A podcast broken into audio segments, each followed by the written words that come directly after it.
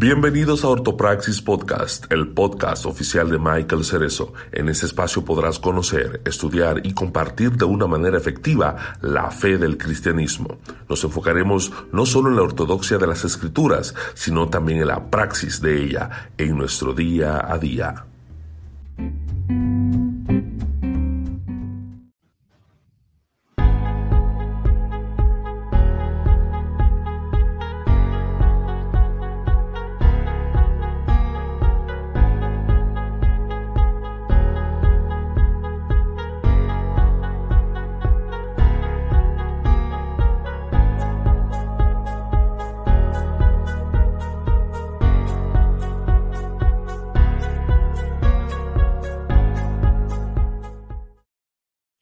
Bienvenidos a un nuevo episodio de Redefiniendo Podcast, Corazones Pródigos y Ortopraxis Podcast.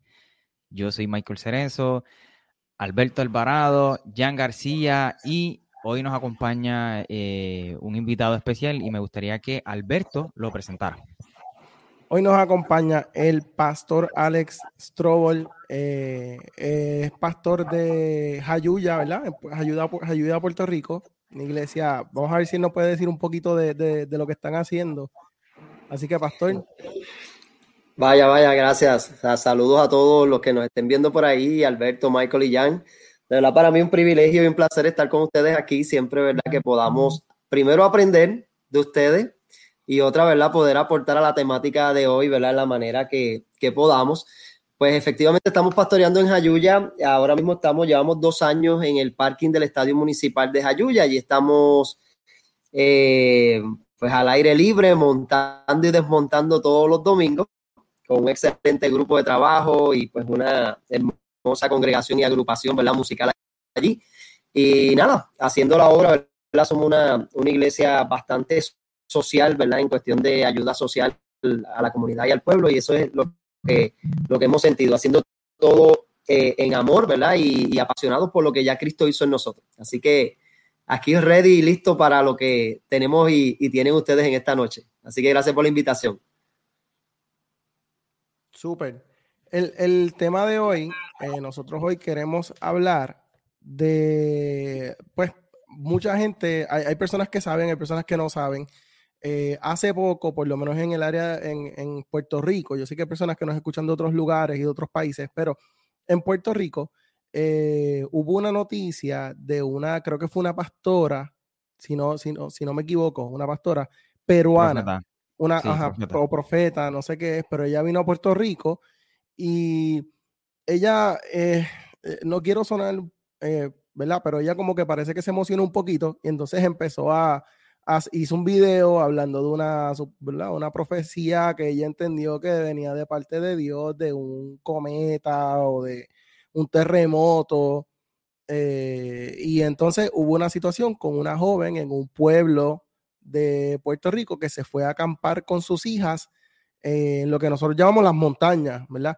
Este, y creo que fue el, abuelo de las niñas, el papá de la, de la muchacha, eh, la reportó como desaparecida y después la, policía los encontró. Tengo entendido que eso fue lo que pasó. Me corrigen. Sí, eh, nada, vamos a ver la noticia con un poquito más de claridad para dar contexto a los que no han visto la noticia. Dudo mucho que la gente que nos está viendo no, la haya visto. Se fue bastante viral.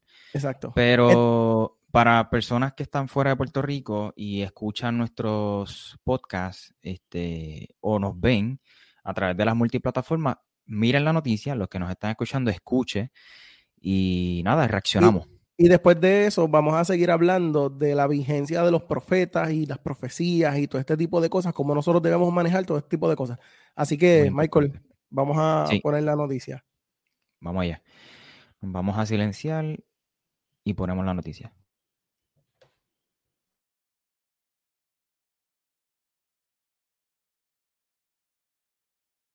Las autoridades localizaron hoy en buen estado de salud a una joven madre y sus dos hijas, quienes habían sido reportadas como desaparecidas desde el viernes. De la investigación se desprende que la joven forma parte de un grupo religioso donde vaticinaban que un maremoto y un asteroide llegarían a Puerto Rico antes que finalizar el año y había que protegerse. A continuación, el reportaje. Háblanos sobre la bendición del rey.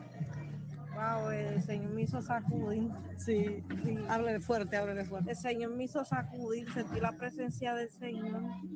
Me, me sentí bien feliz y gracias a Dios que llegué aquí, yo, wow. Ella es Yorelis Cruz, una joven de 25 años que fue encontrada el domingo en un área de acampar en el bosque Guilarte de Adjuntas, luego que fuera reportada como desaparecida desde el mediodía del 24 de diciembre en Santa Isabel. Informa las personas que se encontraban ahí, varias de, de las damas, es que ellas están guiadas por una fe que, que persiguen y esa fe las llevó hasta el lugar donde estaban pernoctando porque alegaban que en Puerto Rico iba a ocurrir algo, un evento grande. Un evento grande que ha sido promulgado por la congregación a la que asiste, liderada por su líder, una peruana de nombre Elsa Magdalena Heiren. Gloria a Dios, Llorel y la bebita también llegó a tiempo, gloria a Dios. Aleluya, aleluya, gloria a Dios. Los últimos videos de esa señora, de las últimas predicaciones y los avisos y las visiones que vio, ah, la razón por la que se trepan allá arriba es que antes de que termine el año, va a haber un gran maremoto que va a cubrir la isla completa. Y en donde si tú no estás allá arriba trepado, tú te vas a ahogar. Eh, nosotros pudimos corroborar que ellas colocaron, rompieron la, la cadena y el candado del portón de, de, recursos naturales de la entrada al bosque y pusieron otro candado propiedad de ellos y es que la joven, quien ha sido diagnosticada con retraso mental moderado y estaba acompañada de sus dos hijas de cuatro años y tres meses de nacida al momento de ser encontrada, ya había mostrado señales de que algo no estaba bien, según sus primas. Siempre supimos que algo podía pasar, porque ella le escuchaba mucho y fue cambiando su estilo de vida, su manera de vestir. ¿Ustedes entienden que es una secta? Sí. Es una secta. Sí. Sí, la forma de control, la forma de control, ¿verdad? Eh, de control, de que tienen que cumplir con estas cosas, eh, de que la fue separando de su familia. Eh, Eso es bien importante lo que están diciendo ahora. Conductas sumamente rígidas. Sí, cumple para mí con todos los, los indicadores de una secta peligrosa una presunta secta en la que también participa el senador del Partido Popular Albert Torres Berríos, quien fue investigado por la Comisión de Ética recientemente por un alegado patrón de maltrato a sus empleados y quien fue presentado por un servicio religioso como el próximo rey. Yo les había dicho que aquí viene el terremoto, después que vienen los dos terremotos, uno de 7 y otro de 12.5 el Señor va a guardar a ustedes, va a guardar a su pueblo. Cuando suceda todo lo que va a suceder dentro de poco, ya no, va a haber, no van a tener Capitolio. Este varón que ustedes ven, como su corazón de David, va a gobernar el Señor. Aleluya. El senador en declaraciones escritas por su parte se desligó de la desaparición de Giorelis y de las expresiones de la pastora, a lo que la familia de la joven ripostó. Yo tengo que decir que mi incomodidad es que se ha preocupado más por su reputación o estatus que por ayudarnos a, encontrar respuestas, ¿verdad? Que es todo lo que eh, eh, ¿Ustedes consideran, le consta, le han dicho si él es parte del grupo, de la secta? No, no, él dice que no, él lo niega, él lo niega y no tenemos ninguna razón, o sea, más allá de, de verlo en los videos, no tenemos ninguna información no nos consta, no sabemos. Por su parte, Giorelis reaccionó una vez fue ubicada. ¿Tú te vas a ir de aquí hoy con tu familia? No, no quiero hablar. Pero tu familia te está buscando. Sí, yo sé, le puedes decir que estamos bien, gracias a Dios. Mientras la policía de Puerto Rico dijo que continuará investigando los hechos, ya que las personas involucradas pudieron haber infringido la ley. La policía de Puerto Rico, el negociado, respeta la fe que puedan tener. Ok, yo creo que una libertad que ellos tienen religiosa. Nosotros no vamos a entrar en la fe o en la religión que practican, pero sí estamos al pendiente de cualquier cosa que pueda surgir de, de ese tipo de eventos que se convierta en algún delito que viola alguna ley. Ok, nítido. Este. Bueno, Yo, ahí yo, tienen la noticia, básicamente, este, yo me, yo me acabo de terminar mi café, así que estoy ready para hablar una hora por lo menos de, de eso que aquí. no sé si alguien quiere arrancar. yo, ¿Quieres despedir el año aquí, eh? yo, Michael, ajá. yo quiero ser bien cuidadoso y respetuoso. Eh, la realidad es que la gente que me sigue saben que yo soy un poquito, quizás un poquito rudo eh, hablando, pero quiero ser lo más amable posible porque hay personas quizás nuevas que nos están viendo eh, y porque tenemos, tenemos a, um, al pastor Alex y no quiero que se lleve una mala impresión de mí. pero, eh, pero sí, me, lo que la gente pues, eh, me etiqueta es que soy un poco controversial. La realidad es que cuando se trata de, de la Biblia, del estudio de la Biblia, de nuestra fe, yo soy bien enérgico y yo quiero comenzar hablando del por qué este título, profetas o espiritistas, porque hay que partir, hay que comenzar diciendo o preguntándonos más bien, ¿cuál es el rol de un profeta hoy? O, incluso en el Antiguo Testamento, era, era su, o sea, su rol, el profetismo consistía o solamente en predecir el futuro, porque eso raya en el espiritismo, usted me perdona, ¿verdad?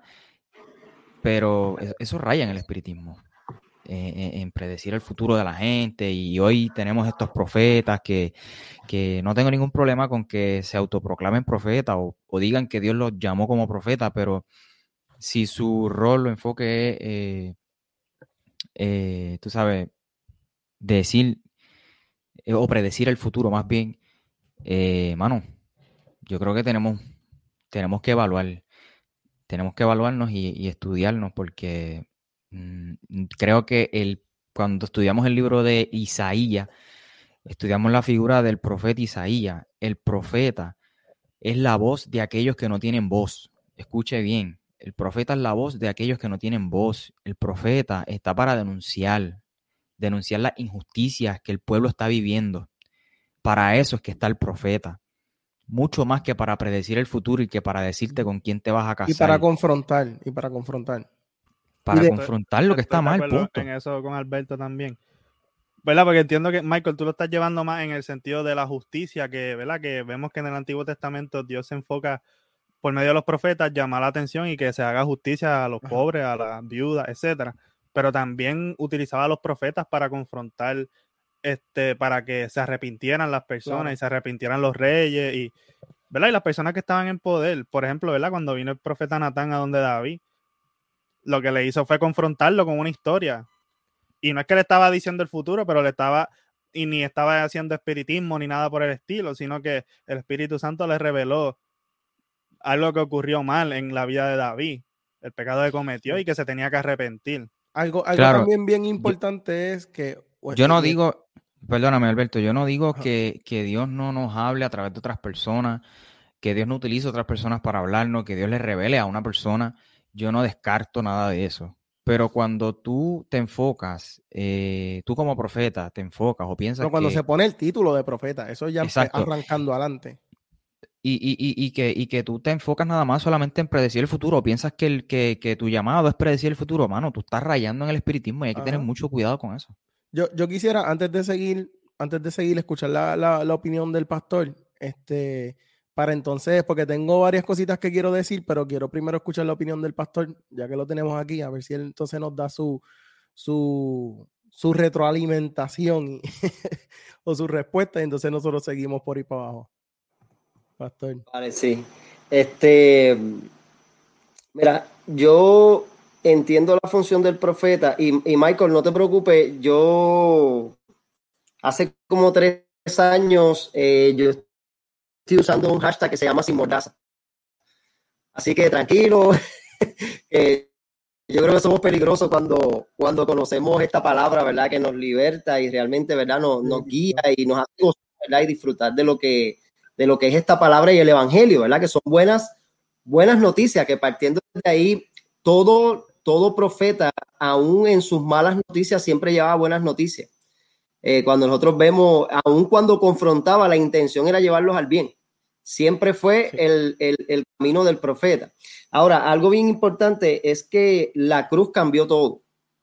O sea, la cruz y resurrección de Cristo cambió todo. O sea, prácticamente eh, dividió lo que es eh, el antiguo pacto y el nuevo pacto. O sea, aún en los evangelios continúa siendo el antiguo pacto, ¿verdad? El nuevo pacto fue cuando Cristo muere en la cruz y resucita, que entonces comienza una nueva relación. Ahí cambia todo, todo lo que es, eh, todos los ministerios que existían en la Biblia, lo que era el sacerdocio, saben que la cruz lo cambió a nosotros. Ahora nosotros somos sacerdotes, ¿verdad? En este nuevo pacto. Incluso ahora mismo la iglesia es la voz profética de Dios, pero es después de la cruz. Antes de la cruz no había iglesia, antes de la cruz, ¿verdad? Estaban los profetas. Incluso Mateo 11:13 dice, porque todos los profetas y la ley profetizaron hasta Juan. Mateo 11:13 dice, todos los profetas profetizaron hasta Juan. Y, y no significa que se acabó el, el aspecto profético, sino que Juan venía a introducir al profeta. Y el profeta era Cristo. O sea, cuando todo lo, todo lo que se profetizó En, el antiguo pacto, eh, mayormente ¿verdad? En, su, en su gran contenido venía anunciando a Cristo. O sea, las profecías, porque el profeta tenía varias funciones, ¿verdad? O varios, por decirlo así, varios tipos de relaciones. Había profetas que profetizaban a la nación. Jonás fue enviado a una nación pagana a profetizarle a una nación pagana. Pero habían profetas que iban en lo individual, como es el caso de lo que estábamos hablando de, David, fue, le hizo el cuentito, David cayó en el cuento y le dijo, pues mira, ese que estaba hablando eres tú y por tanto vas a tener este, este, esta consecuencia, ¿verdad? Y ya ese era en un plano personal que vemos en muchas ocasiones los profetas trabajando en el plano personal, pero vemos también al profeta trabajando en lo que era el plano eh, de una ciudad especialmente al pueblo de, Dios, que era el pueblo de Israel. Y ahí el profeta, como, como decía Alberto ahorita, exhortaba, lo guiaba, pero todo en su esencia era presentar a Cristo. Incluso cuando Cristo está caminando, Jesús está caminando eh, hacia Emaús, déjame yo lo apunte por aquí en alguna esquinita, en Lucas 24, 27, dice que Jesús los guió por los escritos de Moisés y todos los profetas explicándole lo que las escrituras decían acerca del mismo. O sea que en alguna manera o en cierta manera todo lo que los profetas profetizaban tenían que ver con Jesús. Y Jesús entonces a sus discípulos en el camino de Maúl empieza a explicar, mira, esto que decía Isaías era de mí, esto que dijo Ezequiel era de mí, esto que dijo Jeremías era de mí, ¿verdad? Porque era el cumplimiento profético. Incluso dice, ¿verdad? Que todas las profecías o todas las promesas se cumplieron en Cristo con un fuerte resonante sí. O sea, que cuando nosotros resumimos el rol profético del antiguo pacto, era un rol profético que llegó hasta la cruz del Calvario. Luego de la cruz del Calvario, nosotros vemos un idioma totalmente diferente, por ejemplo, en las cartas de Pablo, en, los apóstoles, cuando escriben, ya no se menciona el profeta dentro del rol, señalando y anunciando juicio, sino anunciando a Cristo. Incluso en, en, en Corintios, Pablo dice, yo prefiero que todos profeticen, o sea, aun cuando, ¿verdad? En un sentido está el rol profético, ¿verdad? Tal vez como, como oficina de fe o como se le quiera llamar, hay un llamado profético a todos los hijos de Dios, incluso, y quiero terminar con esto para, para sentar esta base, en Hechos, de si lo apunté por aquí, en Hechos, cuando, cuando el Espíritu Santo, ¿verdad? Desciende, eh, no creo que lo haya anotado por aquí, habla de que allí lo primero que hizo la iglesia fue profetizar porque en el nuevo pacto la profecía o lo que nosotros estamos viviendo en este tiempo, la profecía tiene que ver con Cristo, tiene que ver con la salvación. Está anclada a las buenas nuevas de salvación. Como decía Michael ahorita, está bien, Dios no puede hablar a través de otras personas, pero eso no puede ir contrario a la cruz del Calvario. No puede ir contrario al juicio que se efectuó en esa cruz del Calvario. Porque a veces hablamos de juicio y usualmente los profetas eh, del pánico, los profetas, este, ¿verdad? Que utilizan todas estas cosas, eh, son terremotos, todas, todas, todas esas cosas obvian de que en la cruz del Calvario allí se hizo un juicio con la humanidad. Allí pecado. Entonces, ¿para qué los profetas antes decían que venían desastres? Para trabajar con el pecado de la nación. Pero ahora en la cruz del Calvario Dios resuelve la situación con la humanidad por medio de la cruz en un juicio con el Hijo. Para que entonces todo lo profético que se da después de la cruz, en lo que está viviendo la iglesia hoy en día, tiene que ver con las buenas nuevas de salvación y tiene que ver con el mensaje del Cristo resucitado y de la salvación obtenida en esa cruz y el perdón de los pecados. Entonces ahí podemos hacer una división entre el profeta del antiguo pacto, que es una función caducada, ¿verdad? O mejor dicho, cumplida. Pablo, eh, Jesús dice, yo no vine a abrogar la ley ni a los profetas. Él dice, yo vine a cumplir la ley y los profetas.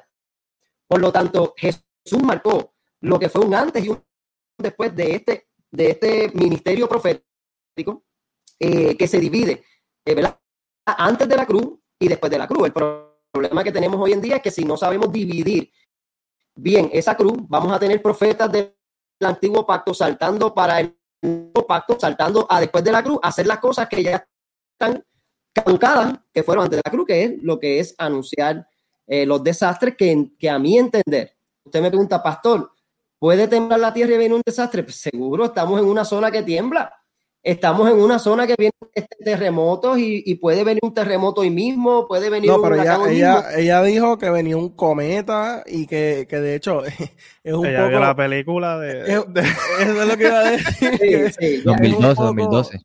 El 2012. timing, No, la no, nueva de 2012, Netflix. la nueva. La nueva de Netflix. La de Don't Look Up. Don't Look Up. Esa, Ah, Don't esa Look Up, película sí, sí. se literalmente salió la que semana pasada creo que fue y yo lo encontré tan irónico como que el timing. Yo dije, no puede ser, mano.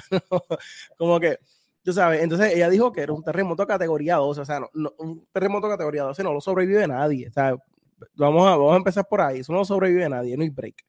Este, y una de las cosas que yo también quería añadir a eso es que una de las cosas que dice el Antiguo Testamento, sobre los profetas es que si lo que ellos dicen no se cumplen, no se cumple, los, tienen que matar. Entonces, obviamente no estoy diciendo que, eh, por si acaso, no quiero que nadie se lo tome literal, pero estoy diciendo que tomamos cositas y dejamos otras cosas fuera. O sea, eh, queremos cumplir unas cosas y, la- y el resto de las cosas dejamos fuera. O sea, entonces no hay ningún tipo de respeto. Entonces, como algo que estaba diciendo ahorita el pastor sobre cuando descendió el Espíritu Santo, estoy en- en- entiendo que hablas de Pentecostés, si no me equivoco. Eso, eso que él estaba diciendo, para hablar un poquito del contexto histórico de ese pasaje, ese punto donde ellos estaban era un punto de cruce y ahí se cruzaban diferentes naciones donde hablaban diferentes idiomas.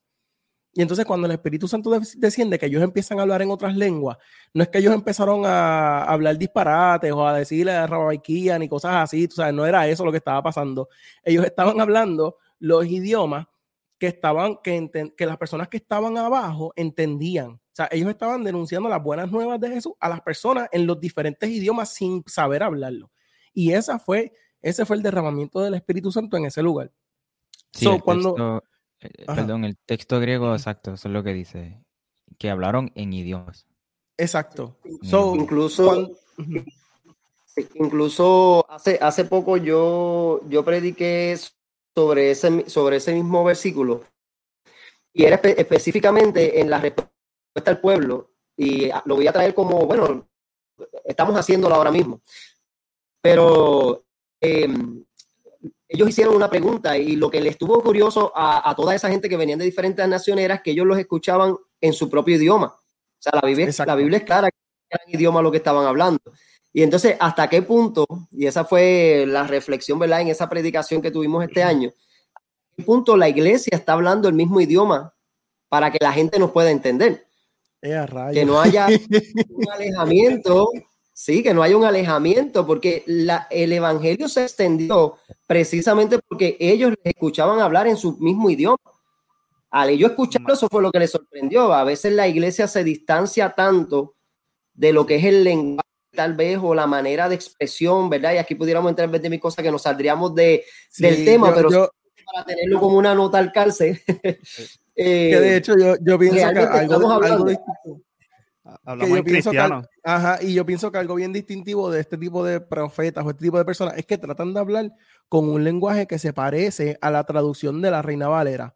Suena, suena como que, pero ellos, la forma, las palabras que usan y como que hablan al revés, como para tratar de parecerse a la Biblia, y entonces hacerlo parecer que como que es, es Dios porque está hablando como, como la traducción que todos conocemos de Dios, ¿sabes? Realmente, cuando... Cuidado, después- no te metas ahí, no te metas ahí, por favor. es que suena, suena... No, para ahí es diferente. No sé, este, porque- No te- no sé, pues, ah, ¿verdad? Yo personalmente, yo, este, yo creo- Vosotros nos no, quedan pa- no, papi, menos si de me vienen 24 a hablar horas. así, yo le digo, mira, no te entiendo. Yo le digo nueva versión internacional para entenderte. si- Este, honestamente, yo yo, que yo creo en la manifestación, ¿verdad? De, ¿verdad? De los, de los, de los dones del Espíritu y eso. Totalmente. Pero hay una cosa que es la manifestación seria y otra cosa son charlatanerías. Claro. Este, ¿verdad? Y, y más en el sentido de que si una persona se para, que se supone que esté cuidando del cuerpo de Cristo y de las personas que están bajo su cuidado, y lo que hace es exponer a las personas a la intemperie, a estar acampando cuando no hay necesidad, a estar, pues, la, la persona está velando, incumpliendo incumpliendo la ley. Cortaron un candado de los recu- de recursos naturales y E- pusieron sí, un candado sí. de ellos. Entonces, sí. ¿cómo yo no vamos a la-. ¿Cómo, Es- cómo vamos a obedecer leyes que no vemos y no obedecemos las leyes que Yo tenemos? estoy de acuerdo. De hecho, pero, pero eso sí quiero decirlo. Esa parte yo no se la adjudico a la pastora o a la profeta o como ya se quiera llamar. Se la adjudico más a la, a la, a la feligre, como sea que se llame. No, Sí, realmente tomó, no sé el nombre. Pero- fue ella. Ajá, claro. ella. Claro. So- so- so- quería- Pero- simplemente quería hacer esa distinción, pero pero. ajá, El liderato pero- lo tiene ella. Claro. O la, la posición de poder la tiene ella cuando está predicando, porque hello, uno, uno tiene eso de que nosotros aquí decimos que cada persona tiene que filtrar lo que se dice desde el altar con su estudio. Eso, eso es algo que nosotros recal- recalcamos en casi todos los episodios. Pero no todo el mundo lo hace. Y cuando tú te paras en el altar a predicar, tú lo tienes que hacer con temor y temblor, porque sabes que va- las personas o lo que tú estás diciendo van a afectar las acciones que toman las personas que te están escuchando. Y es como que hay que ser responsable con lo que se dice desde el altar. Ese, es- eso es como que, lo que esa es la línea Yo- de yo pensamiento estoy que estoy totalmente de acuerdo. De hecho, una de las cosas también de, los de los profetas eh, de hoy en día que yo he visto, que es algo totalmente diferente a la Biblia. Cuando venía un profeta, ¿verdad? De la Biblia, este, que si te pones a pensar en comparación a todas las personas que existían en ese tiempo, los profetas que habían no eran muchos. Este, entonces, pero eran bien específicos. Ellos venían con una palabra específica, te confrontaban y te daban la exhortación y te daban el consuelo. Y, y eran específicos, no eran general. Como que yo he visto personas que van a una iglesia o he ido a una iglesia donde hay una persona que tiene el micrófono y dice, pues soy el profeta tal, y Dios me dice que aquí hay alguien que tiene un dolor en la rodilla derecha. Es como que, ¿me entiendes? Mano, tú sabes, no. ¿Me entiendes? Es como que eso, el Señor te, me manda a decirte que te ama. Mira, Eh. este, eso que compartió el pastor Alex al principio de entender el, el profeta del antiguo pacto y el profeta del nuevo pacto, la iglesia, la voz profética en este tiempo, me parece genial, fantástico. Yo quería también comentarles que, mano, el profeta en el, en el Antiguo Testamento, Dios lo colocó para que fuera la voz de Dios mismo, valga la redundancia, eh, eh, eh, para el rey del momento. Cuando acaba la monarquía, el movimiento profético murió. Por eso es que nace el, el género apocalíptico, por eso es que sale Daniel, eh, parte de Isaías, el, el mismo libro de Apocalipsis, y tienen este género apocalíptico. ¿Por qué? Porque el movimiento profético murió cuando cayó la monarquía. Entonces hay que entender todo ese trayecto y hay que entender qué es el, qué es el profetismo, el movimiento profético hoy eh, y conocer todos estos detalles porque, mano, vamos a caer en lo mismo. Algo, algo para mí súper importante. Y yo, y, y antes de decir esto, pregunto, yo creo que todo, pregunto, todos los que estamos aquí tenemos una comunión con el Espíritu Santo, ¿no? Eh, somos hijos de Dios. Entonces, la Biblia dice, la Biblia dice que Él va a guardar a los suyos. Pase lo que pase, Él va a guardar a los suyos.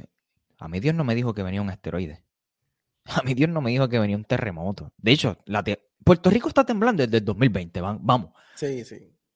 Entonces, si, si Dios me va a guardar a mí, a mi familia, yo, hello, yo no escuché a Dios en ningún lado. Entonces, Jan, ¿qué si quieres decir? Libera la cara, Jan. Eh, es que ahí volvemos Mira. a lo mismo del gnosticismo, porque es como que son revelaciones especiales, como de que, ah, yo tengo a Dios dejado por mano y me dice a mí que viene un asteroide y pues hazme caso. gente, Volvemos a lo mismo. Hay Son revelaciones privadas. Ah, Hay un versículo que se utiliza mucho en este aspecto profético. Dice que Dios no va a hacer nada sin que se lo revele a sus profetas. Pero si nosotros hablamos de que incluso, incluso en cuando nosotros vamos a Apocalipsis, no sé si tomé nota, porque había traído una- algunas notas de Apocalipsis 19:10, dice, yo me postré a sus pies para adorarle y él me dijo, mira, no lo hagas, yo soy consiervo tuyo y de tus hermanos que retienen testimonio de Jesús. Entonces, mira lo que le dice el ángel, dice, adora a Dios porque el testimonio de Jesús es el espíritu de la profecía. El testimonio de Jesús es el espíritu de la profecía. Ese creo que fue la traducción viviente, no, Reina Valera. Eh, el espíritu, el testimonio de Jesús es el espíritu de la profecía y el espíritu es neuma, ¿verdad? Es el espíritu, es, es- es ese, ese soplo. O sea, lo que le da vida a la profecía en, el, en este tiempo es el testimonio de Jesús. No es otra cosa, es esa vida de Jesús, ¿verdad? Encarnada, resucitada eh, y, y elevada, ¿verdad? A, a- a la diestra del Padre, que se le dio un nombre que sobre todo nombre. Esa es la esencia del profeta en este tiempo. Entonces, el profeta en este tiempo no es, no es el profeta que, que te dice número de seguro social, size de zapato y que te vas a, a- que vas a tener un carro mañana. Eso pudiera ser cualquier otra cosa desde, desde que conozco tu historia y ya alguien me dijo lo que tú tenías hasta pues casualidad o simplemente pudiera ser dentro del don de ciencia algo que el Señor quisiera tratar con esa persona, ¿verdad? No- no Claro, claro. Sí, yo, yo creo eso, yo creo eso. la realidad es que el, el- el espíritu de la profecía actualmente es Cristo mismo. Y Cristo está en la iglesia, porque es lo que dice, ¿verdad? Dice que somos un espíritu, aquel que se une al Señor, un espíritu es con él. Entonces, ¿qué sucede? Que si Dios no va a hacer nada sin decírselo a sus profetas, realmente lo que está utilizando, diciendo en este tiempo sería, yo no voy a hacer nada sin mostrárselo a la iglesia lo que dijo Michael ahorita, yo lo aplico. Yo me reúno con mi esposa y cuando veo estos eh, talibanes de, de las profecías, yo digo, yo digo, pero yo digo, pero ¿por qué el Señor no me lo dice a mí? Porque yo soy parte de ese espíritu profético que se mueve a través de la iglesia. Entonces, Totalmente. cuando, cuando Dios, ahora mismo Dios está hablando en todas las congregaciones, lleva años hablando de un mover de avivamiento, ¿verdad? Como lo pudiéramos decir, avivamiento, ¿verdad? Yo no creo que la iglesia esté muerta, ¿verdad? Ni que necesite un avivamiento, lo que necesitamos es un, reenfoque en las cosas del espíritu. Pero eso va a crear, ¿verdad? Avivar el fuego, ¿verdad? Como le dice eh, Pablo a Timoteo, avivar el fuego, que es lo que necesita la iglesia, enfocarnos en lo que el Señor está hablando. ¿Qué está hablando? De cosecha.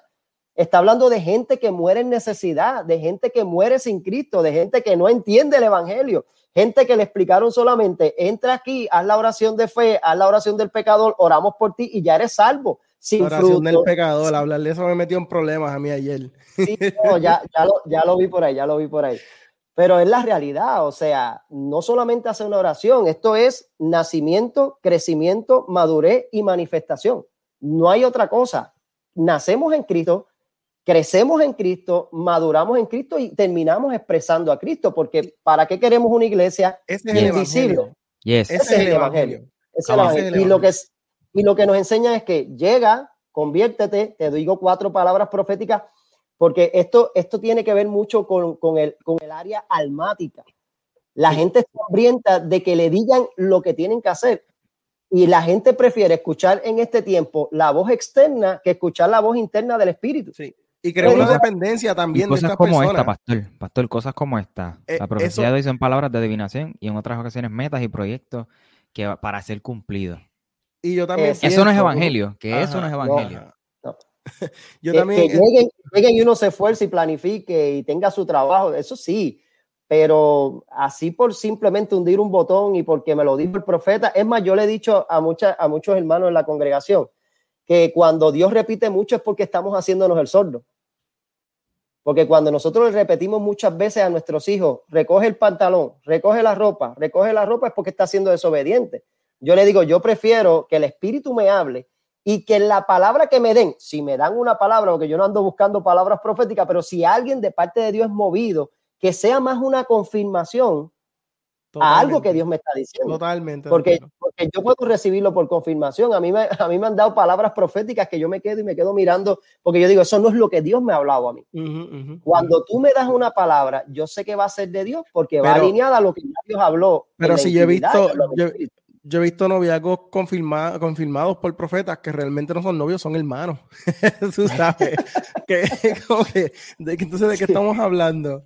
¿Sabes? Que de hecho, algo que quería decir también es que ese tipo de evangelio, ese tipo de evangelio no, ese tipo de, de costumbre que, que, ¿verdad? Que haz esta oración si quieres ser salvo, este, entonces párate aquí en el llamado y va a venir alguien y te va a hablar. Eso crea una dependencia del creyente de, de quien está al frente. Entonces, tenemos cristianos que son eh, bebés espirituales. ¿sabes? No, Pero bebés. Sí, exacto. Bueno, sí. Porque Gnóstico. se crean consumidores y no discípulos. Es la cosa. Algo, algo que me llamó a mí la atención del video fue la forma en que la pastora, y esto pudiera ser otro tema que pique y se extiende, pero es la forma en que la pastora la llama mi niña o algo así, utiliza una, una frase como mi niña llegó a tiempo. Y esa frase posesiva es almática, o sea, estamos hablando de una muchacha que dice que tiene un diagnóstico de, un, de una retardación mental leve. Entonces, ¿qué pasa? Uh -huh. Mucha uh -huh. gente se encariñan y crean lazos no espirituales, sino almáticos con estas personas. Que, que algo que dijeron ahí fue súper interesante, que, que, yo no sé si me escucharon, pero yo estaba diciendo que lo que, yo, lo que ellos estaban diciendo sí. ahí era importante, porque están hablando de las conductas sectarias dentro de la congregación. Seguro. Y eso, sí, eso es algo que toda persona, esto lo hemos tocado en un tema y si no lo, si no lo hemos tocado, en uno de los, de los episodios lo vamos a tocar. Y es de las conductas sectarias dentro de la congregación. O sea, el aislamiento del resto de, la, de, la, de las personas o de, o de tu círculo social eh, y todo ese tipo de cosas. ¿Sabes? La, la, la, manipulación, la dependencia, uh -huh. todo este tipo de cosas son conductas sectarias y quien esté dentro de una congregación como esa, por favor, órele a Dios, que Dios le hable a su corazón uh -huh. y, y, tome las medidas necesarias para que pueda ser libre de eso, porque eso no es a lo que nos ha llamado Dios a, a, a nosotros a relacionar. O sea, nosotros estamos llamados a relacionarnos como comunidad y como congregación, uh -huh. pero no somos, no, no, no estamos eh, aislados del resto esa, ese no es el llamado, al contrario, nosotros somos llamados a evangelizar. Uh -huh. eh, Michael, sé que, sé que, vas a explotar, dale. eh, sí, no, es que ya tú lo tocaste, pero es que la realidad es que a eso era lo que iba. En, en el video vemos que sí, esta fémina de dos hijas se fue al monte, tiene un diagnóstico este, mental, ¿verdad? Psicológico, whatever, como sea, este, que es importante que, que tenemos que tener presente no quiere volver con su familia.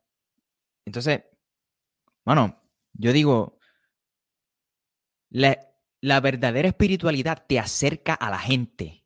Jesús estaba con la gente, comía con la gente, se pasaba con la gente. Si tu espiritualidad te aleja de la gente, evalúa tu espiritualidad porque no es saludable.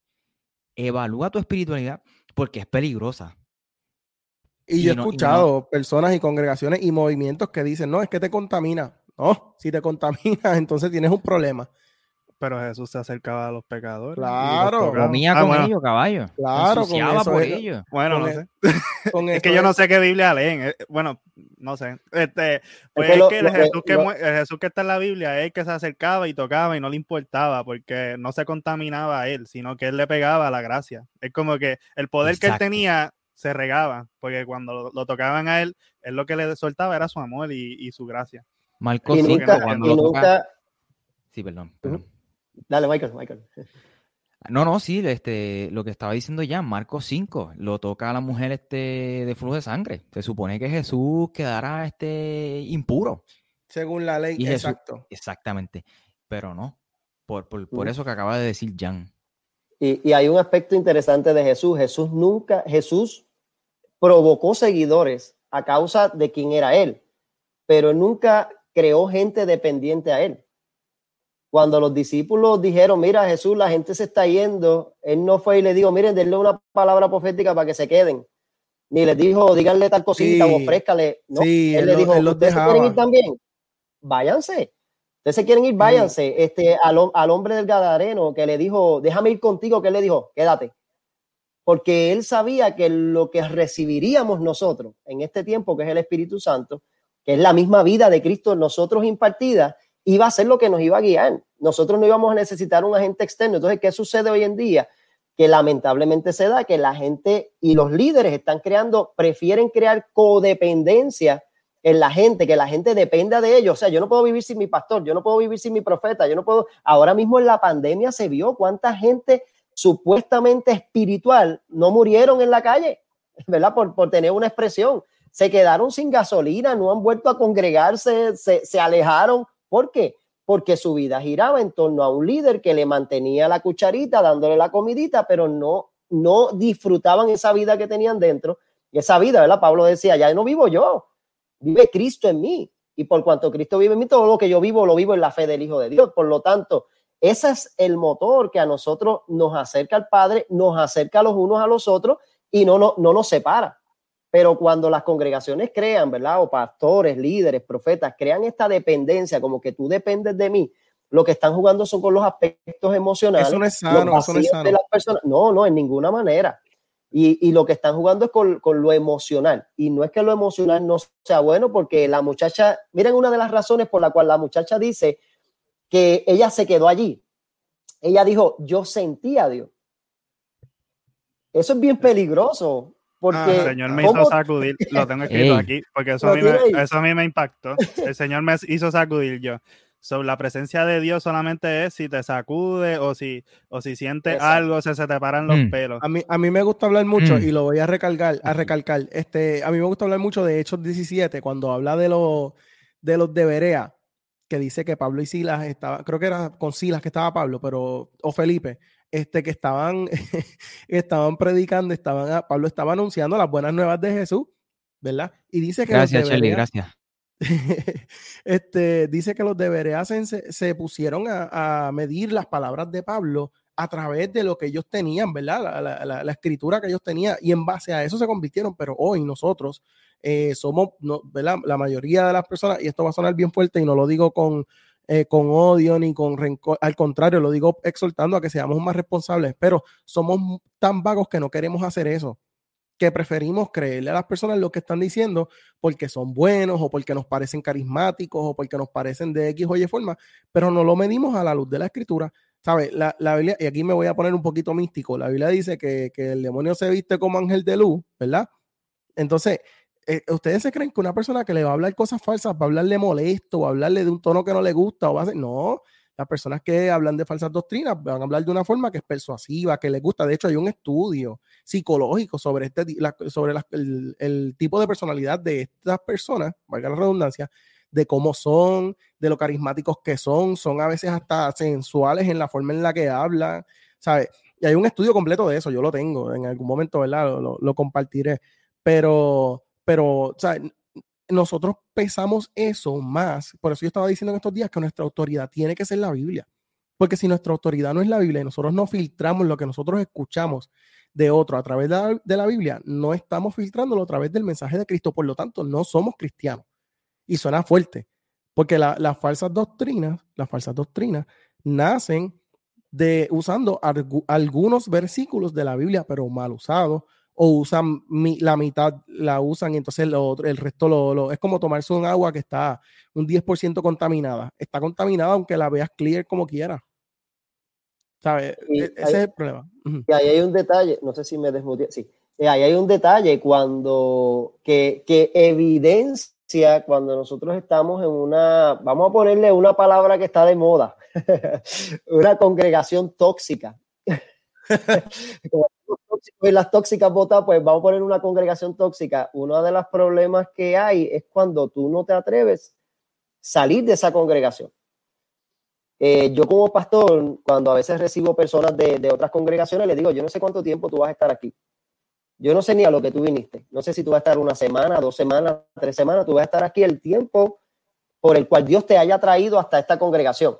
Si es un mes, dos años, si es para estar conmigo toda la vida, gloria a Dios, pero tú no estás obligado a estar Amén. aquí. El día que tú no estés de acuerdo, el día que tú no que tú no veas las cosas como las que yo estoy predicando o que te sientas incómodo, tú te reúnes conmigo de la misma manera que te reuniste mira, y no hay problema, te vas tranquilo, pero yo conozco de congregaciones donde tú no puedes refutarle algo al pastor, donde tú no le puedes decir yo no estoy de acuerdo. Entonces, tenemos esta señora. Eso es sectario, eso es sectario. Sí, sí, el problema es, como decía Alberto ahorita, o sea, eh, ¿cómo se viste esto de luz? ¿Cómo se viste esto de luz? Porque el problema es que tenemos este caso en un extremo, que es el extremo de, de la catástrofe, de lo que viene, del desastre, y cómo se engaña a las personas con este mensaje, pero tenemos mensajes de prosperidad, tenemos mensajes de paternidad, tenemos mensajes de diferentes temáticas que cuando tú vienes a ver es el mismo fin.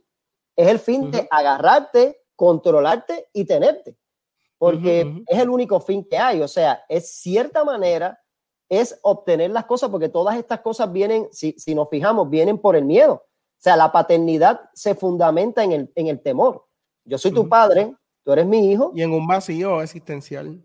Y en un vacío, o sea, en una necesidad. Yo recuerdo que yo leí un libro y era eso mismo, decía, el, el, el, el gancho emocional era, y yo imagino que ustedes sabrán cuál es, el gancho emocional era, todos tenemos un vacío de un padre y necesitamos un padre espiritual.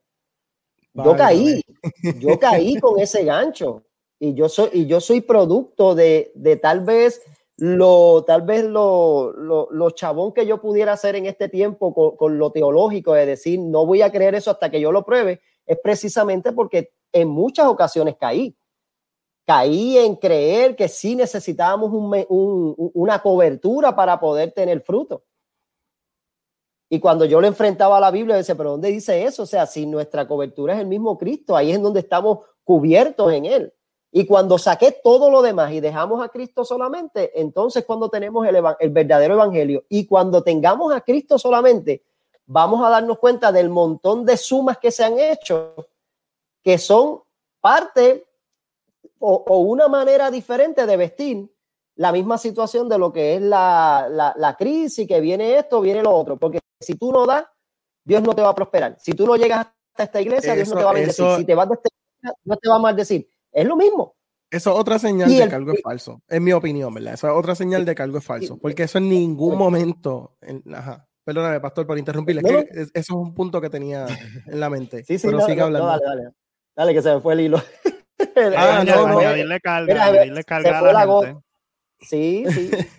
Nos Y- van a bloquear las cuentas, dicen aquí en este episodio. Ay, Dios. Espérate, espérate. Algo Ok. importante que eh, resalto de Wilfredo Alexi, parte de nuestra comunidad de podcasters, Sí. es que él dice lo que siempre hemos recalcado en, lo- en la mayoría de los episodios, que es importante educarnos en la Biblia. También por eso es que la fe viene por el oír y el oír por la palabra de Dios. Algo, este, un comentario hermoso de Jonathan Ortiz, que siempre nos deleita con su con Jonathan es un caballote que va a estar Sí. en uno de los episodios de nosotros pronto. Y siempre nos deleita con sus Él, comentarios. él dice, ¿quiere- ¿es que lo lees tú o lo leo yo, Michael? Sí, léelo, léelo. Ok, dice, la experiencia del Espíritu Santo dentro de la comunidad es un agente unificador en el sentido que todos somos uno a través de la unificación de la salvación y de dicha actividad trinitaria. En resumen, el Espíritu Santo nos hace participar en comunidad de iguales, con diversas personalidades, pero unidos en un mismo llamado, en un mismo amor y en una misma comunidad. A mí me encantó eso, yo leí y me encanta porque me, me gustó esa, ese, ese pensamiento. Este, y entonces Wilfredo está diciendo, por eso Pablo dijo así mismo, los profetas hablen dos o tres y los demás juzguen. Y yo creo que esa parte es bien importante porque por ahí está la frase trillada de no juzgar. Y yo creo que esa es No una de las frases, que esa frase Sí, es una de las más mal usadas en este tiempo. Nosotros tenemos una responsabilidad y especialmente los líderes, porque lo- los que son nuevos, los que llevan poco tiempo, que no tienen el conocimiento suficiente, es responsabilidad de los líderes y de los conocedores ayudarlos. Y es importante enseñarles a ellos que ellos tienen que medir las profecías a través de, que era lo que estábamos hablando ahorita. O sea, nosotros tenemos que juzgar las profecías, las palabras, lo que nosotros escuchamos a través de la Biblia, lo que, lo que les estaba hablando ahorita de los de Berea en Hechos capítulo 17. Eso es importantísimo. Lo que pasa es que vivimos un cristiano dependiente y un, un cristianismo dependiente y un cristianismo vago. Y nosotros tenemos que ser un poquito más proactivos. Hace unos episodios atrás nosotros estábamos hablando, Michael creo que fue que tocó el tema, que estaba diciendo que nosotros, que una, una persona que estaba diciendo que nosotros somos los cristianos, son los únicos que se tiran entre ellos, y es como que no, los cristianos son los únicos que no se educan sobre su fe. Porque si nosotros vemos todas las demás religiones del mundo, que el cristianismo es una religión, quieran, quieran aceptarlo o no, es una religión, este, todos los demás se educan en su fe y el cristianismo es el único, el único religioso que no se educa, que no se educa. No, Por eso es que hay, ajá, No nos educamos a tal punto que no tenemos la capacidad de juzgar. O sea, nosotros no, ¿cómo yo voy a, a juzgar un mensaje si no hace más que el profeta, el pastor, el apóstol, el evangelista, lo que sea, decir una palabra y le decimos amén? Es superficial, es místico, o sea, no, no, no, es, es dependiente, te crea dependencia de otro. Y entonces a los que sí lo hacen, los llaman problemáticos. Exacto, y peor aún que uno quiera traer a lo mejor luz sobre algún tema, ¿verdad? Porque yo entiendo, y yo sé que ustedes lo, yo he visto algunos, ¿verdad? De los programas de ustedes, y ustedes han sido bien enfáticos en el que esto no es tirarle a otras congregaciones, no es la intención principal de, esto, de estos podcasts, ¿verdad? Y de estos, de estos programas, sino de precisamente, entiendo yo, porque yo también lo hago, ¿verdad? Yo, yo hago los sin mordaza prime time, y son temas, ¿verdad? Bien, bien, son no aptos para, para cardíacos, ¿verdad? Este, pero la intención es, es levantar, levantar esa duda, ¿verdad? Realmente es levantar esa duda, porque lo único que nos va a llevar a nosotros a juzgar lo profético, ¿verdad? Hablando, ¿verdad? De lo profético en este tiempo, es precisamente la duda. Pero si yo le creo al profeta lo que le dijo, a la primera la solté sin, sin pasarlo por la palabra, sin entenderlo por la palabra, pues simplemente yo estoy aceptando algo, estoy consumiendo algo. El problema es que nos convertimos en consumidores y nos convertimos en personas que llevamos ese mismo, ese mismo mensaje. Lo seguimos compartiendo, lo seguimos compartiendo. Mira, cuando a mí me llega un mensaje de alguien de la, de la congregación de nosotros que no está alineado, yo, yo le escribo, yo le digo, eh, analiza bien, yo no te voy a decir nada. Simplemente Claro. aplica lo aprendido y mira a ver si eso realmente. Y no estoy diciendo que yo tenga la última palabra y que sea el pastor más Ajá. profundo y con el Ajá. conocimiento, pero dentro de lo que hemos aprendido, pues de eso enseñamos. Dentro de lo que hemos consumido y hemos visto bíblico, eso eh, nosotros, este, ¿verdad? Eh, llevamos a, a los hermanos y esperamos que eso haga, eh, cobre vida y puedan discernir, porque yo creo que una de las cosas que se nos dio fue eso, ¿verdad? El espíritu o, o- o- o la, la capacidad de nosotros discernir. Entonces, ¿para qué queremos la capacidad de discernir si no vamos a discernir nada y vamos a creernos todo lo que nos dice? Se Exacto. levantó un profeta, ah, viene un temblor, viene un terremoto y la gente se pone histérica, que es el problema. Pero la realidad es que no pasan y procesan eso eh, por, pues, por la palabra y, y por la realidad que estamos viviendo en este tiempo. O sea, profetizar, como dijeron ahorita, de que viene un temblor, bueno, en cualquier momento estamos en una tierra que tiembla, eso no es una profecía. Y me preocupa mucho, Alberto, tú lo mencionaste ahorita, y es, el, es, es cómo se, se salen de las manos estos llamados profetas cuando sus profecías no se dan. O Sí, sea, es sí. como, es como decir, es bien fácil, o sea, yo puedo tirar una profecía ahora y si no se da mañana, digo, el Señor se arrepintió. Tú no tenías Ah, fe, o tú no tenías fe.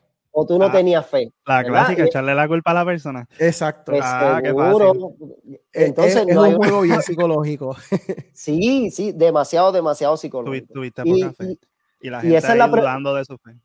La preocupación mía, y yo se lo he dicho a muchos líderes en nuestra congregación, es precisamente que a mí no me preocupan los predicadores, ni los profetas, ni los pastores que estén predicando un mensaje que no es el evangelio. A mí me preocupan los que se llaman creyentes, que siguen el mensaje y después se las dan de pecho de que saben de Biblia y que saben de muchas cosas y están aceptando un mensaje totalmente tóxico y un mensaje completamente antibíblico. Y yo me sorprendo mucho cuando yo veo eso y yo digo, ¿dónde está la mente de Cristo en este asunto?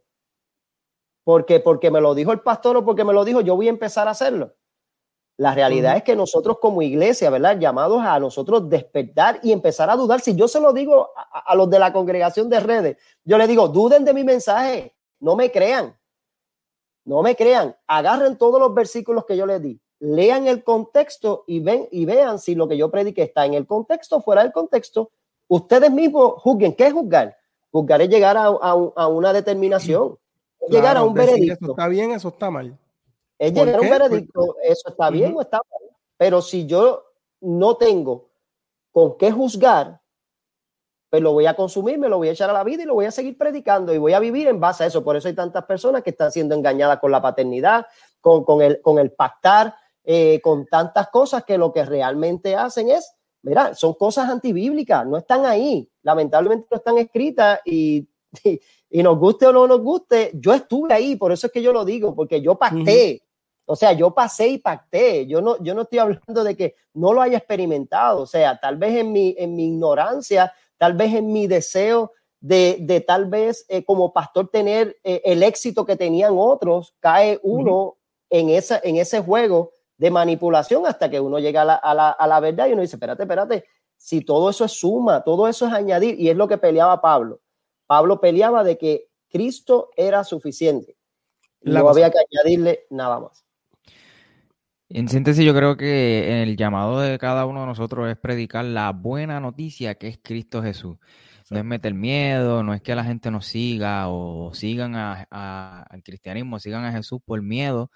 Eh, creo que todos tenemos un llamado. Indiscutiblemente, si usted es o no es profeta, y es, vayan y hagan discípulos, prediquen, compartan la buena noticia. Entonces, ese debe ser el enfoque de nuestro tiempo, no estar en- enfocado, envuelto en títulos y en, en apóstoles, en, en, en- en profeta, en querubín, en, en sumo sacerdote y toda esa cuestión. ¿Tú, tú me entiendes? La Ese debe ser la el enfoque. A veces nos yo- yo complicamos creo- tanto y es lo más sencillo que el Señor nos quiere. En Yo, hacer yo creo que, yo creo que Pedro hace una transición en, en lo, que, en lo que era el profeta del antiguo pacto y, el que, y la, la función profética de la iglesia. Recuerden que, que en cierta manera, ahorita estábamos hablando que los profetas trabajaban en lo individual, pero desde la cruz para acá, todo es colectivo, un cuerpo, un Totalmente, templo, totalmente. o sea, todo es colectivo. Y mira lo que dice Pedro 1, 10 al 12. Dice, los profetas que profetizaron de la gracia destinada a vosotros, inquirieron y diligentemente indagaron acerca de esta salvación. Quiere decir que los profetas, todos los profetas, en cierta manera entendían que venía algo. Había algo. Algo se estaba formando, algo venía que ellos ni sabían lo que era. Dice, escudriñando qué persona y qué tiempo indicaba el Espíritu de Cristo que estaba en ellos, el cual anunciaba de antemano los sufrimientos de Cristo y las glorias que vendrían tras ellos. Mira lo que dice, versículo 12, a estos, o sea, a estos profetas que vieron la gracia pero no la entendieron y escudriñaron en qué persona, dice, a esto se les reveló que no para sí mismo, sino para nosotros, administraban las cosas que ahora son anunciadas por los que os han predicado el Evangelio por el Espíritu Santo enviado del cielo, cosas en las cuales anhelan mirar los ángeles. Ahí hay una transición. Ellos hacían, pero ahora la administración de los asuntos proféticos no recae sobre personas, sino recae sobre el cuerpo de Cristo, que es el que ahora anuncia el Evangelio por medio del Espíritu Santo. Entonces, en cierta manera, cuando nosotros vamos a ver, ¿verdad? Para, para traer luz sobre el, el, el, el- el aspecto profético en este tiempo, está destinado al cuerpo.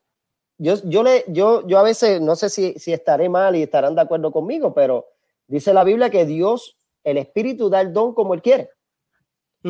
Si Dios necesita que en cierto lugar se profetice y tú eres el que estás ahí, a ti es que te va a usar. No esperes que vaya a usar a otro, te va a usar a ti.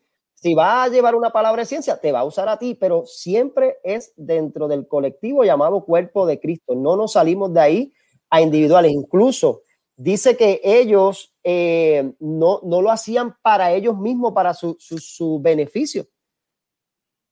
Como muchas veces hoy en día, pues profetizamos para que, para que cuando se termine el culto digan, wow, qué clase de palabra me dio el siervo. Porque muchas veces, ¿para qué tenemos que dar esa palabra en público? Que ha sido uno de los problemas que yo he tenido con el ministerio profético. ¿Cuál es el show? Yo he tenido profetas en, en nuestra congregación y le he dicho, mira, cuando te bajes del altar, o cuando te bajes de la tarima, o cuando te bajes de, de, ¿verdad? de como de la plataforma, va y díselo al oído. Nadie tiene que, si es para la persona, ¿por qué se tiene que, ahora, se ve súper espiritual, que yo aquí ahora mismo diga, que ahora mismo yo diga, ah, Rama, el Señor te dice tal cosa, tal- o sea, se va a ver súper espiritual y de a lo mejor 30 personas que tengamos aquí en el live, eso van a empezar a compartir y vamos a tener 10 mil, 15 mil personas aquí, porque le estamos dando una palabra profética, supuestamente. La consumimos, decimos gloria a Dios, la recibo, pero al otro día estamos siendo iguales. O sea, una palabra, la, pa- siempre la palabra viene con la intención de crecer y madurar. Si no produce eso, Pablo decía, en otras palabras, ¿verdad? cuando le habló a los corintios, que habló de la profecía, terminó, puedes profetizar, pero si no hay amor, o sea, si no hay la manifestación de Dios en lo que estás haciendo, eres símbolo, eres, eres, eres una chichajita que estás haciendo Y juego por final- ahí. Y al final de ese capítulo, que es el 13, él le dice, él le dice, este, y ahora permanecen estos tres, la fe, la esperanza y el amor. Y, el mayor de esto es el amor, lo que él está diciendo. Ujú. Así que el profeta, aparte de, de profetizar y de, decir, ¿verdad? Eh, Que, que ese título de profeta, esos son otras otros 20 que, que yo pienso, yo, yo creo en el don de, de la profecía, claro, pero una cosa es esa, otra cosa es eh, el título del profeta, porque pues de- de es- es- son, son cosas que hemos tocado ya aquí, por- ¿verdad? yo encuentro que no es necesario ese, ese título y que no es vigente, pero eh, el don de profecía sí es vigente según mi entender, ¿verdad? No encuentro en ningún lado donde, donde diga que no, pero es como dice, el- como dice el pastor, yo entiendo que es más una confirmación a algo que ya Dios te habló.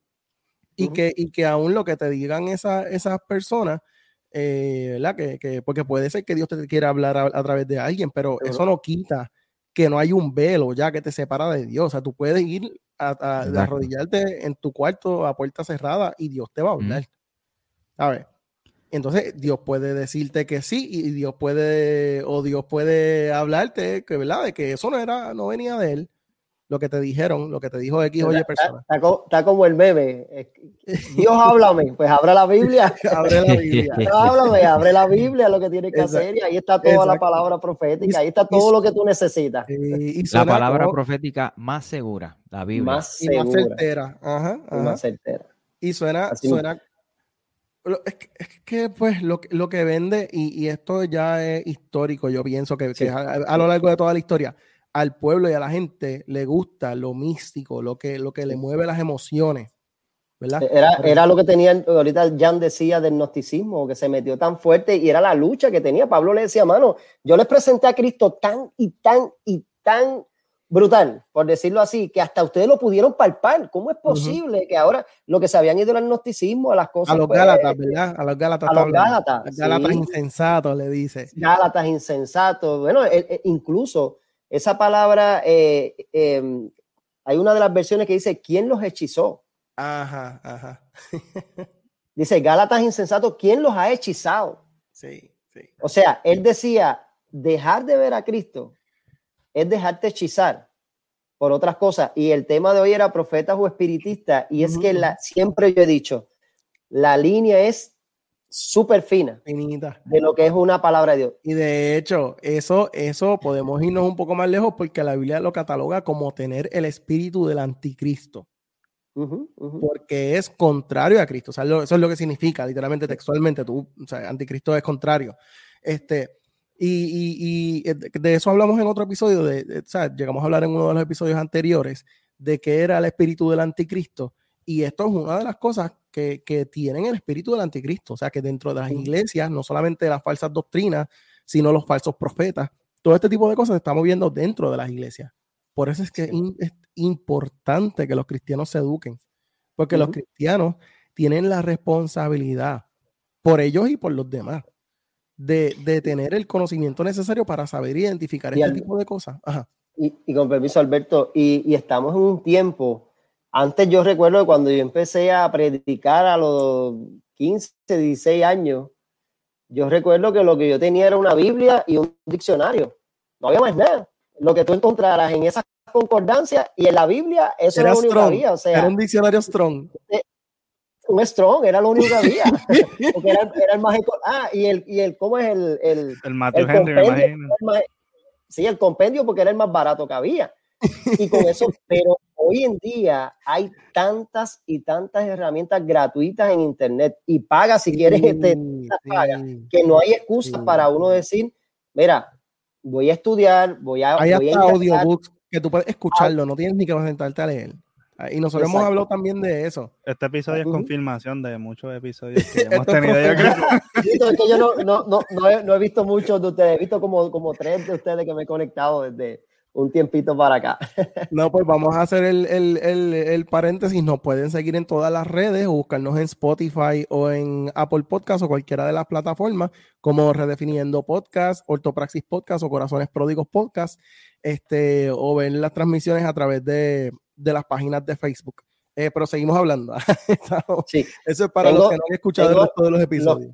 Los que quieran por ahí, que ven mi nombrecito por ahí, yo también tengo un, un blog, eh, alexestrube.com, así mismo, el nombre mío, alexestrube.com, va desde septiembre y este año no he escrito mucho por, por diferentes Brutal, lo, proyectos. lo vamos a tener en la descripción entonces. Pero- pero lo vamos a tener en la descripción. Sí, así mismo, alexestrube.com pueden poner eh, y, y hay mucho, mucho, mucho material y subo material de estudio de vez en cuando que también lo pueden, pueden accesar por ahí. Hace tiempito no escribo, pero espero en este 2022 escribir un poquito más eh, sobre.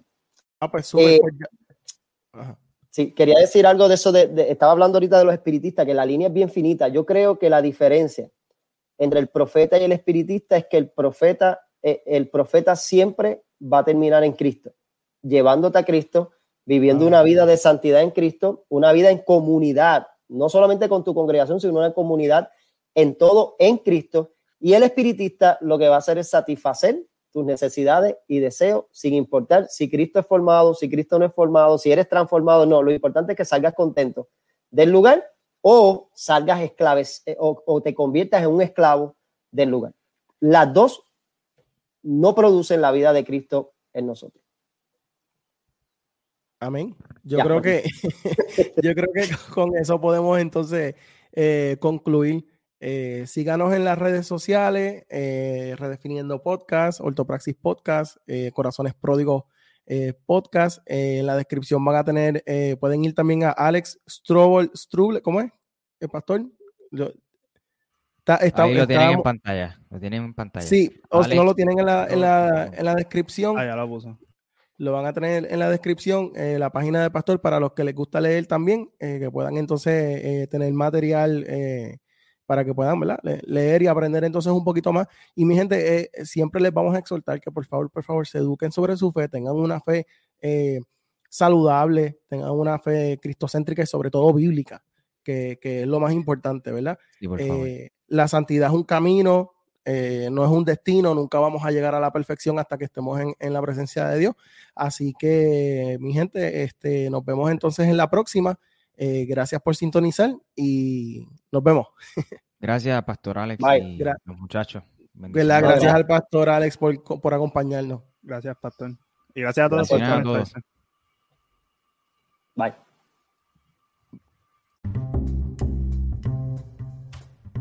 Si te gustó este episodio no olvides compartirlo con otras personas. Recuerda suscribirte y activar las notificaciones. Para estar al tanto del nuevo contenido busca a Michael en las redes sociales como arroba Michael J. Cerezo, donde también publica contenido a diario. Para preguntas, invitaciones y o colaboraciones puedes escribir a www.michaelcerezo.com. Bendiciones.